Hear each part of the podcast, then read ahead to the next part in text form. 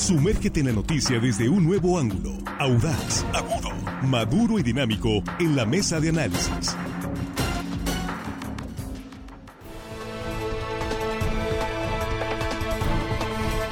Son las 8.25, aquí estamos ya en la mesa de análisis de este viernes 26 de mayo de 2023. Gracias por continuar con nosotros y muchas gracias por compartir esta transmisión en vivo con sus contactos, sus conocidos a través de nuestras redes sociales. En línea directa es la primera emisión, ya casi casi fin de semana. Le recordamos que la última emisión de la semana es la sabatina, ¿sí? Es mañana. Sí, y tenemos también mañana programa especial en línea directa con el presidente municipal de Culiacán, Juan de Dios Gámez. Pero aquí en la mesa, nuestros compañeros, Jesús Rojas, buenos días, ¿cómo estás? ¿Qué tal, Víctor? Buenos días, buenos días para los compañeros y buenos días para el auditorio. Ya llegó el viernes. Juan Ordorica, muy buenos días, ¿cómo estás? Muy buenos días, Víctor, compañero de la mesa, amigos de la producción. Y hello, estimada audiencia, que ya nos llegó el viernes, así que pueden hacer lo que les dé la gana. Saludos y todo lo demás. Bien. Armando Ojeda, ¿cómo estás? Muy buenos días, bienvenido. Muy buenos días, amigo Víctor Torres. Es un gusto estar con ustedes aquí esta mañana. Un saludo para chicos de la producción. Es un gusto saludarlos como siempre. Y a toda la gente, por supuesto, que nos escucha aquí en nuestro queridísimo estado de Sinaloa. Y más de... de nuestra frontera, compañero Víctor Torres. Bien, pues vamos entrando de lleno. Vamos a ver cómo, cómo están los escenarios. Ya más o menos hemos adelantado algo con algunas notas que se han generado en las últimas horas de las campañas en Coahuila, en el Estado de México y el escenario rumbo a 2024. Quienes están buscando la ansiada candidatura presidencial en Morena y en los partidos de oposición a Morena. ¿Cómo ves los escenarios? Pues mira, hoy voy a comenzar con los partidos de oposición y en particular con el PAN, Víctor, que ya tiene una discusión fuerte respecto al método que deben de seguir para poder buscar la candidatura. Y es que la dirigencia nacional, a través de Marco Cortés, dice que está buscando que cada aspirante presente cuando menos un millón de firmas un millón de firmas que les permite estar, pues digamos, en competencia, pero además que tengan un 40% de conocimiento y cuando menos un 15% de aceptación. Según las últimas encuestas, pues habría solo algunos que pudieran estar en estas categorías. Margarita Zavala, Ricardo Anaya, Santiago Krill, eh, Beatriz Paredes del Mazo, Lili Telles y Osorio Chong serían los únicos que según las últimas encuestas tendrían eh, conocimientos superiores al 40%. Sobre el tema del, digamos, de la aceptación del 15%, la verdad es que es muy bajo. Una aceptación del 15%, prácticamente todos los candidatos, hasta los más desconocidos, la traen. El tema es que lo del millón de firmas, ya hay una queja. Dice Lili Telles, a través de su representante Gil Swart, que es muy caro. Sería por lo menos 30 millones de pesos poder conseguir un millón de firmas y pues que no todos tienen esa lana para poderlas conseguir. ¿Pero cómo sacó esa cuenta? Pues no sé, ellos están calculando cuánto saldría las van pues, organizarlas y, pues movilizar a las personas que te ayuden en todos lados y ellos calculan eso, 30 ¿No se puede hacer de, manera electrónica eso? No lo sé. es que no sé cómo el partido lo esté pensando. pero lo que quieren es que tengan representatividad y que por lo menos tengan un millón de seguidores. Andan perdidos. En el, Juan. en el PAN las firmas se consiguen a mano. Así ponen la creencia de elector y tienes que conseguirlas. Y si ellos les da la gana de decir, estas no son buenas, te las quitan y ya. Lo que es el PAN es una payasada, es una tontería, es una manera de disfrazar el dedazo que ya traen sobre el señor Santiago Krill y que les aproveche hasta les voy a decir la oposición porque no tiene vergüenza el señor Marco Cortés. Los otros están peor. O sea, eso, si uno son, si uno son, si uno son payasos, los otros no sé si habrá algo, los payasos profesionales nos podrán decir algún aprendiz de payaso o algo más, digamos, dentro del oficio de los payasos, algo que esté por debajo, eso será el PRI, ¿no? Pero, pero bueno, allá ellos y repito que les aproveche. Ese es el rollo que traen. Y voy a decir algo que dicen, por ejemplo, a los a, todos aquellos que votaron por el presidente Andrés Manuel López Obrador y hoy arrepentidos les dicen en redes sociales los no podían saberse. Yo digo lo mismo ahora de los opositores. Ahora resulta que no podía saberse que Marco Cortés y Alito Moreno iban a terminar haciendo las payasadas que hoy están haciendo. En verdad, no podía saberse todos aquellos que apoyaron a este par de, de, de, de Dede eh, para estar ahí. Sin adjetivos para que sí, no pierda, de Dede, por eso este par de Dedes que estén ahí. No podía saberse en verdad que iban a hacer esto, no podía saberse que la oposición se iba a portar de esta manera a la hora de definir las candidaturas, no podía saberse que iban a regar el tepache y no podía saberse la clase de tonterías que están haciendo a la hora de convertirse en política mexicana en manos de pequeñitos, de pequeñitos mentales Bien. desde la oposición. A ver, Armando. Yo creo que se merecen, en mi forma personal, mis respetos todos los dirigentes de los partidos nacionales. No son tan tontos ni pe- tan pequeños de mente, ni cual- no son unos cualquiera, ninguno, ninguno. Desde el momento que están liderando un partido a nivel nacional, Dirigiendo. dirigiendo, pues ándale pues Juan, para que estés contento. Claro. No, no lideran. Eh, algunos le dicen mi líder, por eso te digo. Si De tú no le dices, nunca le dijiste mi líder, a lo mejor sí, ya más que ahora ya no le Porque mis líderes son mucho más grandes que ese tipo. Se Bueno. van a enfrascar en una discusión que no, No, tiene no, sentido. por eso, ¿sí? bueno, porque es que él me está Eh, acotando. a ver, Armando no te interrumpió, entonces Sí, adelante. vamos a dejar que Sí, sí, sí, siempre Juan favor, me interrumpe. sí, pero está bien. Con todo yo, respeto. con todo sí. respeto. No, Sí. yo me dirijo con todo respeto al señor Juan Ordorica. Muy bien. Yo digo que tengo mis respetos para esa gente, porque no son cualquier gente los que están encabezando un partido. ¿Cuántos quisieran ser los dirigentes de un partido nacional? Por supuesto que tienen sus bajas, sus asegúnes, las condiciones, las circunstancias, eh, los han hecho también, en algunos casos, trastabillar, con eh, este asumir actitudes que a sus militantes o a la opinión pública no le aparece. Pero bueno, yo en esta ocasión me quisiera ocupar, que estamos hablando de los presidenciales, de las llamadas corcholatas, que son los actores principales, los que, los que tienen las posibilidades de ganar la elección constitucional del 2024. Y yo, como decía un viejo, un viejo juego infantil, decía, de la santa que quedaba ya nomás me quedan de las cuatro que quedaban, ya nomás me quedan dos. Yo nada más veo en estos momentos ya y así a Claudia Sheinbaum y a Adán Augusto López Hernández como posibles candidatos de Morena a la presidencia de la República y adelantito les digo por qué. A ver, Jesús. Pues mira, yo, di- yo difiero. Es bueno que la oposición esté haciendo algo. Pues no hacían nada. Al menos estar pidiéndoles un millón de firmas Sí. los obligará a plantearse una estrategia de cómo se distribuyen a nivel nacional para comenzar a la recolección de las mismas. Es decir, no está del todo descabellado. Lo mínimo que tiene que tener alguien que quiere buscar un cargo tan importante como la presidencia de la República es seguidores y capacidad de organización para poder hacer eso. Ya quien de entrada no tiene la posibilidad de organizarse para conseguir un millón de firmas, pues es que sí está definitivamente perdido en el espacio. Ahora, en cuanto a los números, Santiago Krill tiene una preferencia apenas del 24% entre los votantes de la oposición, que de por sí son pocos, y Lili Telles tiene una, un 33%. Es decir, en cuanto a encuestas, si fuera solo por encuesta, Lili Telles estaría mejor posicionada que Santiago Krill. Pero Santiago Krill, de alguna manera, tendría el apoyo, y eso es lo que se está quejando Lili, porque es una externa, de la militancia del PAN y que le podrían ayudar a esta tarea de conseguir las firmas. Pero bueno, eso es en cuanto al PAN.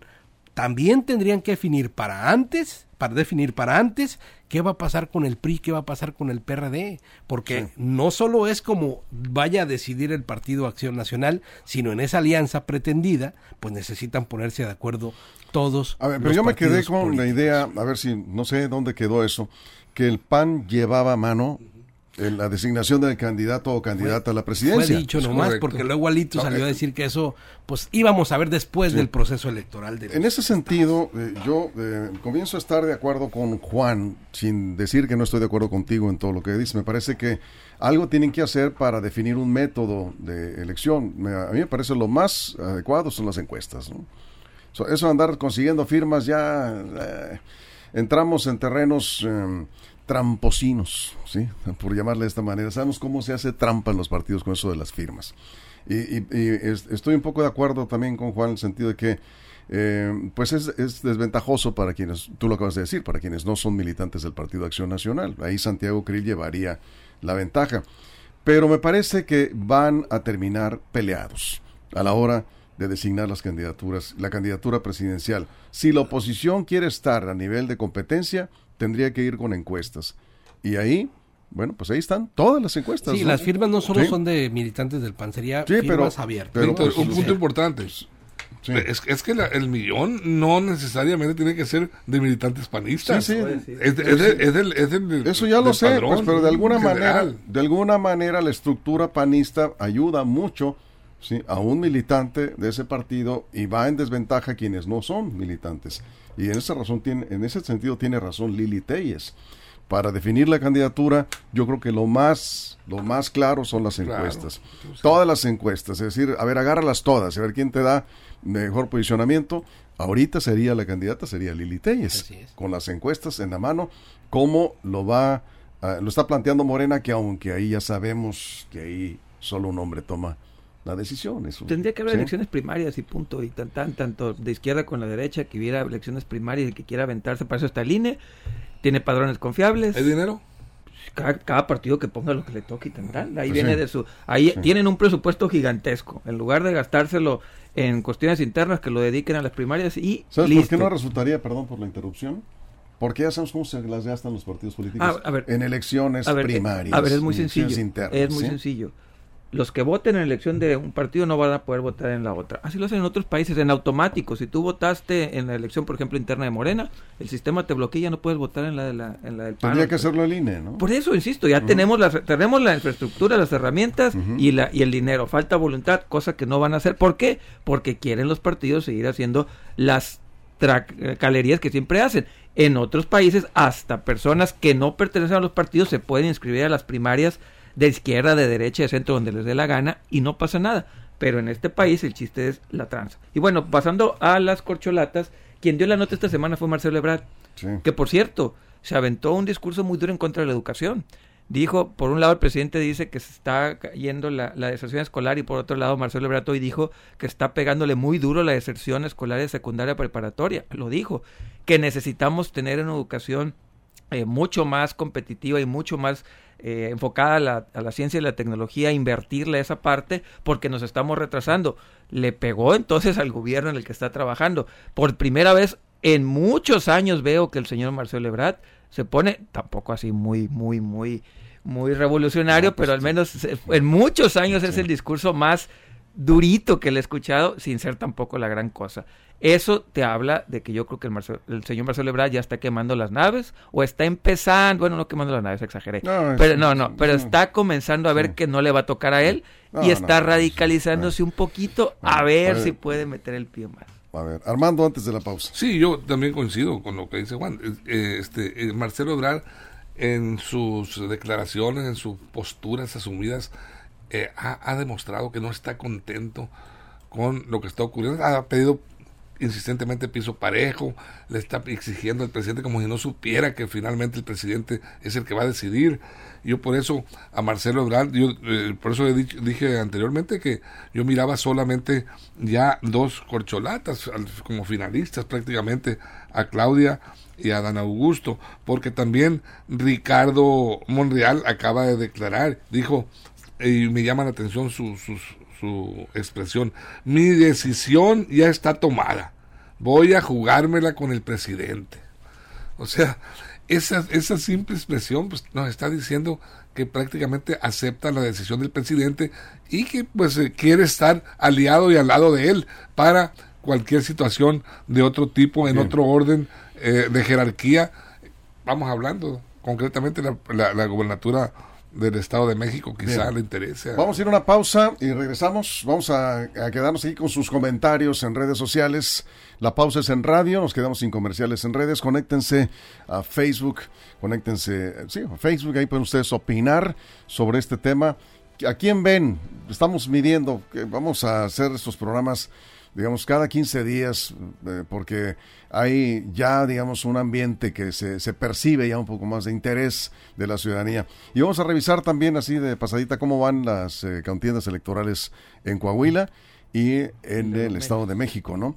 Y vamos a eh, regresar con eh, la encuesta que hizo Reforma sobre las aspirantes corcholatas a la candidatura de Morena a la presidencia de la República. Una pausa y volvemos con más. Información confiable, segura y profesional. Línea directa. Información de verdad. Con Víctor Toro.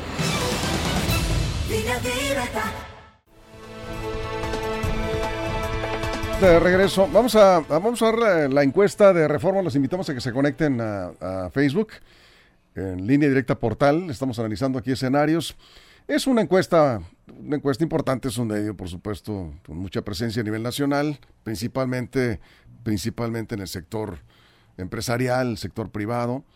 financiero también? Y ahorita vamos a... Ah, pues pásame el financiero. Vamos a ver la de reforma. A ver si la podemos, la podemos poner ahí en, en tele. Ahí está. En la encuesta del Grupo Reforma rápidamente. Se perfilan en Morena contienda de dos. Se perfila en Morena contienda de dos. ¿Quién prefiere que fuera candidato presidencial? Esa es la pregunta. Y ahí está el resultado. Claudia, para los que están en radio, Claudia Sheinbaum, 31%, Marcelo Ebrard, 26%, Adán Augusto, 6% y Ricardo Monreal, 5%, muy abajo. Y la otra pregunta, entre los aspirantes de Morena, ¿quién cree que es el favorito del presidente? Esto contradice lo que comentas, Armando. ¿Quién cree que es el favorito del presidente? Claudia Sheinbaum, 36, Marcelo, 19, Adán Augusto, 6 y Ricardo 3%. Así la encuesta de reforma. Claro, hay de encuestas a encuestas y esto se va a ir midiendo.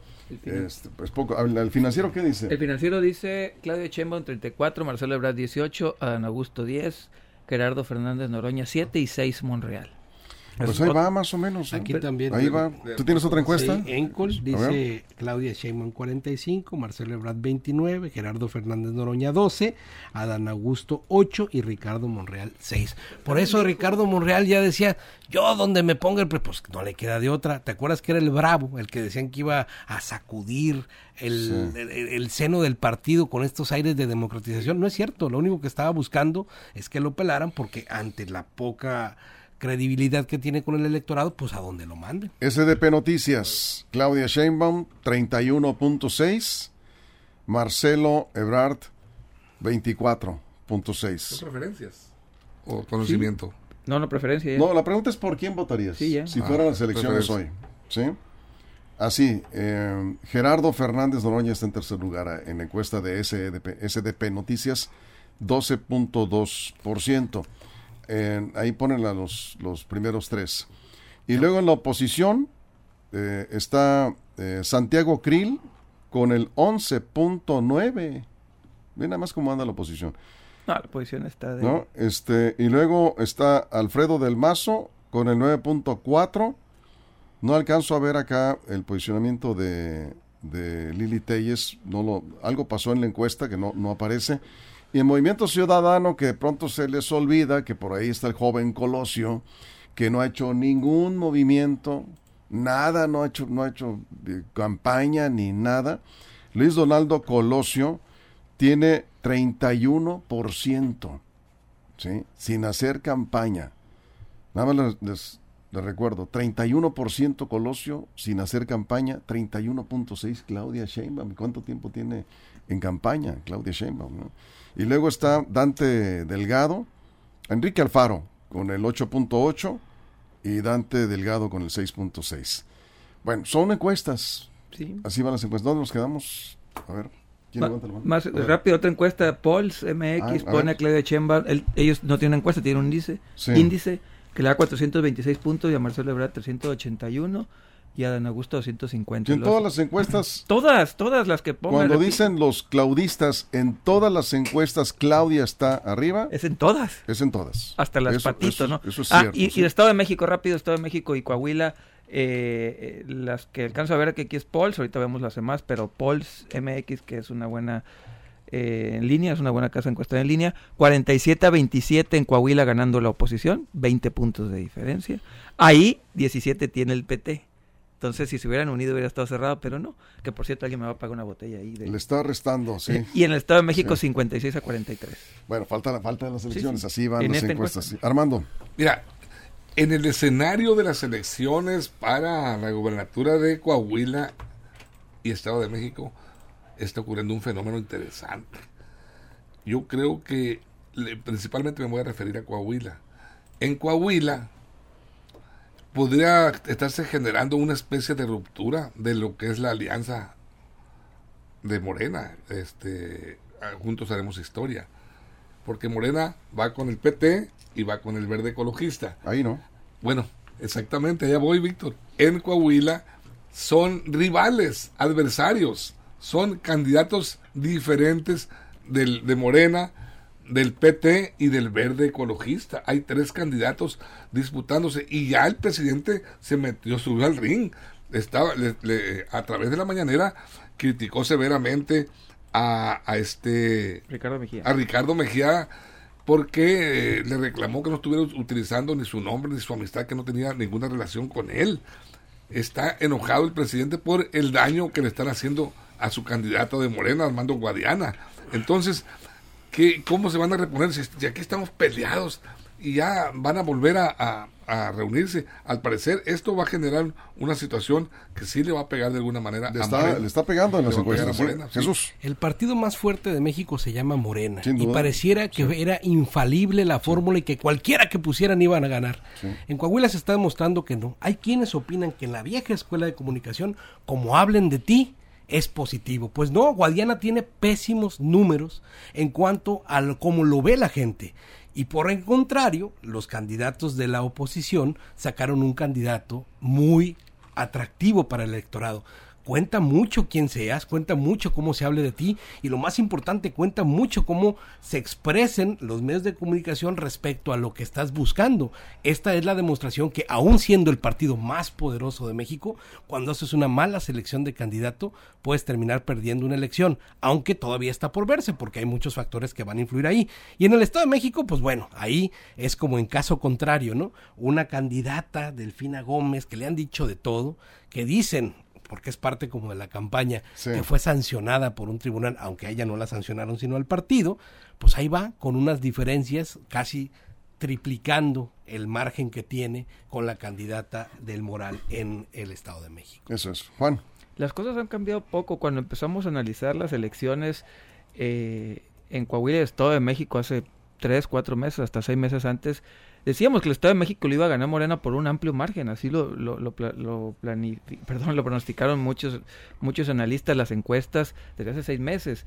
Eh, y así están ahorita las encuestas. Hay un amplio margen en el Estado de México. También se decía que en Coahuila la oposición tenía amplias posibilidades. Bueno, la oposición a nivel nacional, porque allá van a repetir, en este caso repetiría el gobierno, pero la alianza PRI-PAN en Coahuila también se dijo que tenía amplias posibilidades de, de repetir. Y en seis meses pues seguimos hablando exactamente lo mismo. En un Estado de México donde hay una amplia ventaja para Morena y un Coahuila donde la oposición tiene probabilidades amplias de llevarse la elección y no se está cerrando. Según las encuestas se está abriendo más en Coahuila. Entonces no ha cambiado mucho eh, los escenarios políticos. Por eso, si eso lo trasladamos a la parte presidencial, de aquí a dos meses que puede cambiar para elegir o no a una corcholata. ¿Tu pronóstico fue Coahuila para quién? Coahuila para la oposición y el Estado de México para Morena. Y así sigue. Yo creo que con todo y esto, eh, Morena va a sacar la elección en Coahuila. Ese, es, mi pronóstico. Está bien, está bien. Eh, con todo y eso. Eh, hoy, hoy el presidente... te basas para la, la, la, actitud del presidente López Obrador no va a dejar suelto Coahuila. La pregunta que se hace en las encuestas es sobre las ganas de cambio que tienen los los electores. Sí, hay mucho, hay mucha gente que quiere el cambio porque tampoco creas que... Es, decir, el partido, el PRI como tal, no le ayuda nada a un gran candidato. Sí, es, buen candidato, sin duda. Ahí está la complicación. Fíjate qué contrastes, ¿no? O sea, Guadiana es un pésimo candidato. Con un buen partido. Con un buen partido. Por lo menos que partido, le atrae votos, ¿no? Un partido que, que tiene en estos momentos la mayoría del, del, de los electores votando a favor de ese partido, con un pésimo candidato y el PRI con un buen candidato, pues es tan pesada la imagen del PRI, tan mala la imagen, que no, no podría sacar la elección. Vamos a ver, está interesante el asunto, el, escenario, digamos, en, Coahuila. Armando, estamos cerrando porque tú tienes parodia hoy, ¿verdad? Eh, señor, siguiendo sus instrucciones, así es, eh, Por favor, señor Ojeda, déjese de cosas. a ver, entonces cerramos, sí. Yo creo que, fíjate que también eh, otro escenario podría ser, tú dices, Víctor, que puede darle... Este, el coletazo ahí, ganar eh, Morena en Coahuila. Eh, también cabe esa posibilidad, te voy a decir, usted pregunté por qué, en qué te basas. Es que también puede ser estrategia el hecho de que haya candidatos para eh, quitar, más, entre más candidatos, pues más se, se pulveriza el voto, ¿no? Y Morena pues tiene cautivo su, su potencial político. Podría ser una, este, como una opción ahí, dividir los votos. Sí, ay, Jesús. Sí, yo concluiría, cierto es que Morena en la elección presidencial con cualquiera de sus candidatos hasta con Noroña puede ganar la presidencia, pero no va a ser lo mismo competir con Claudia o competir con Adán Augusto cuando estás pensando en cuánto te ayuda ese candidato presidencial a conseguir el otro objetivo que es igualmente importante, que es mantener las cámaras o ver cuántos votos puedes llevar para construir tu mayoría en la Cámara de Senadores y en la Cámara de Diputados. Eso es. ¿Tú cierras, Juan? Sí, en ese sentido creo yo que Claudia Sheinbaum todavía amarra más la candidatura por eso, porque el presidente ha dicho, quiero el plan C, que es el plan C, arrasar en las cámaras de diputados y cámaras de senadores. Y si está viendo que Claudia Sheinbaum tiene una muy amplia diferencia con el segundo y el tercer lugar adentro de, de Morena, El segundo no es tan amplia, ¿eh? eh, eh, Con Marcelo trae no un promedio de amplia. 10 De acuerdo. puntos. De, trae un promedio de 10 puntos en las encuestas. Eso significaría entonces que Claudia amarraría más si se basan únicamente en los números, porque el presidente quiere arrasar en todo. Y si manda un candidato como Don Augusto, pues que estamos viendo en las encuestas, que sí gana, Sí. pero no arrasa, Nada más hay un detalle. Ana Augusto apenas está empezando a moverse, y le digamos. faltan dos meses para definir, Bueno, ya no por hay eso, tiempo. Vamos a ver. Ya no hay tiempo. Sí, hay tiempo. Siempre hay tiempo. No, no, Las pero, primeras pero- verdes que pintaron No, no, ya hace no, ocho sí, meses, pero, once pero meses. él haciendo recorridos por los estados para, para mostrarse ya como aspirante, Tiene rato. no, no, no. Ha tenido reuniones de trabajo, ha venido, digamos, a congresos de los estados, a temas de, de gobierno, Pero dos meses. pero... Dos bueno, meses. Para las encuestas, estas encuestas, Sí. estas, estas, estas. Hay candidatos que tienen que aceptar en cierto momento que no Sí. están siendo atractivos para el electorado. Y Bueno, yo creo que de mientras, mientras, Hay vida y eh, esperanza, mientras sí. haya tiempo y cercanía con quien decide, ¿verdad? Son muchos factores, no solo las encuestas, las que van a determinar quién será el candidato o candidata de Morena. Eh, apenas el presidente López Obrador sabe qué tanto pesan estos factores, las encuestas, la cercanía. Pues él dice que en son las encuestas. Él dice. Sus encuestas no las conocemos. Sí, Sí, María Eso Las es, Heras sí eh, que son sí. las de ella y sí, en María Las Heras también. Fi- final, finalmente, finalmente se- el presidente es quien va a tomar la decisión y ya veremos qué pasa. Yo de María de Sí. las Heras recuerdo cuando dijo que iba a ganar madrazo. Ah, sí, Sí, claro. Sí, sí. Y también dijo que Bien. era Fox. Vamos a cerrar con la parodia rapidísimo. Vámonos contigo, Armando. Bueno, es una ¿Cuál es? confrontación entre un campeón y una campeona. Venga. Se escuchan bien confrontados, la lucha es por el poder. Norma Piña por un lado, por el otro Andrés Manuel. Ella ataca las reformas, a todas les da un revés. Y el con gritos se inconforma. ¿Qué le pasa a esta mujer? Norma Piña le responde, ¿qué te pasa a ti, Manuel? Me mandaste una piñata y una escopeta también. Dos cajones para muertos con Cuitláhuac, tu marqués. Y siempre en tus mañanitas me cantas en mi laire. ¿Quién la pierde, quién la gana en el duelo de campeones? Y aunque ella sea mujer, trae bien puestos pantalones. ¿Quién estira, quién afloja? La liga está que revienta. Esta lluvia ya remoja, pero el sol más se calienta. ¿Quién la gana, quién la pierde? Se pregunta la afición. Las apuestas se emparejan, el pleito está muy veloz. ¿Quién gana, quién la pierde? ¿La campeona o el campeón? Nadie gana, grita un hombre. La que pierde es la nación. Bueno, aquí está, le estamos grabando. Muy bien, pues sí, creo que todo el mundo sabe de qué está hablando, ¿no? coincido, Todos coincido saben que de la, qué- el que la que pierde es la nación. ¿Cuál es? Eh, buen cierre. Armando, muchas gracias. Gracias, Víctor, Como todos los viernes cerramos la primera emisión con parodia. Y la vamos a tener en YouTube, ¿verdad? En unos minutos ahí estará el video de YouTube en línea directa con la parodia completa. Gracias Armando, gracias Juan. Nos vemos, nos vemos. Nos vemos en la tarde en la, día, sí, nos en la vemos en la tercera tarde. emisión hay mesa. Les recordamos, gracias Jesús. Y gracias a todo el equipo, a toda la producción, pero sobre todo y por encima de cualquier cosa, gracias a usted por su compañía. Los esperamos a la una de la tarde en la segunda emisión de Línea Directa. Y si algo sucede antes, recuerde línea directa portal.com y en nuestras redes sociales. Pásenla bien.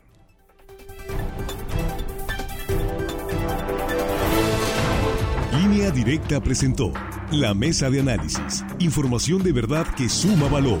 Conéctate en el sistema informativo más fuerte del noroeste de México. Esto fue Línea Directa. Información de verdad con Víctor Torres. Información confiable con fuentes verificadas y seguras. Línea Directa. Información de verdad con Víctor Torres. Esta es una producción de RSN, el grupo de comunicación más fuerte de Sinaloa.